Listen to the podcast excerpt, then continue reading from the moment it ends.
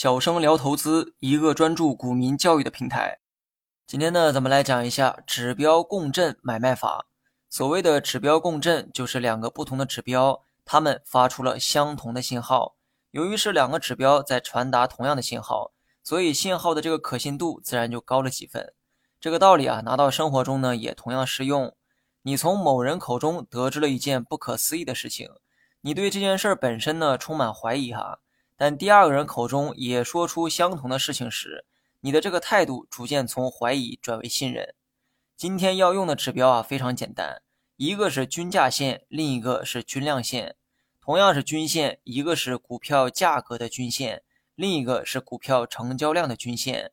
两种均线发出了同样的信号，此时就叫做指标共振。当然了，指标共振不一定就是均价线和均量线的行为。其他指标也可以有共振的情况出现，这些呢等以后慢慢的再讲哈。今天先从简单的学起，很多指标都有金叉、死叉这两个买卖信号，均价线和均量线也同样如此。我们呢就以死叉为例，如果均价线出现了死叉的现象，那么可能意味着股价要见顶回落。相同的，如果均量线出现了死叉现象，意味着成交量很可能也会出现萎缩的现象。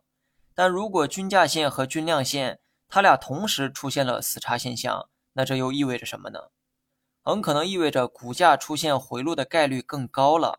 当均价线出现死叉，意味着股价有回落的可能；但同一时间的均量线也出现了死叉，意味着成交量也有回落的可能。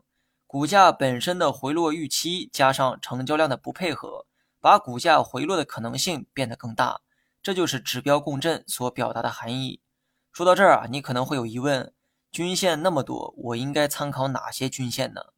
答案是五日均价线和十日均价线，这两个是短周期的均价线，所以今天所讲的内容比较适用于短线看盘。既然均价线参考的是五日和十日这两个周期，均量线自然也要确保周期相同。均量线参考的是五日均量线和十日均量线。其实，在所有的软件当中，默认的两条均量线都是五日和十日均量线。不信的话，你可以亲自去验证一下。我们呢，还是用这个死叉举例说明：五日均价线自上而下击穿十日均价线，这个叫做死叉；而在相同的时间，五日均量线同样自上而下击穿十日均量线，这也叫做死叉。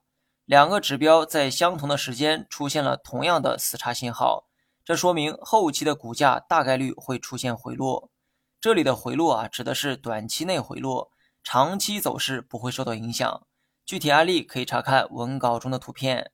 另外呢，还有一个注意事项哈，指标共振最好在同一时间内完成，如果时间周期不同，就不能叫做共振。图中的这个案例啊，其实并非完美的指标共振。均量线的死叉要比均价线早了一天时间，这种误差呢，其实还可以接受哈。但你如果追求完美，那么最好能确保两个指标的周期完全一致，这样不仅更有助于操作，指标所表达的意义也会更加准确。那么以上是用死叉举的例子哈，指标金叉共振只需要反过来理解即可。你学会了吗？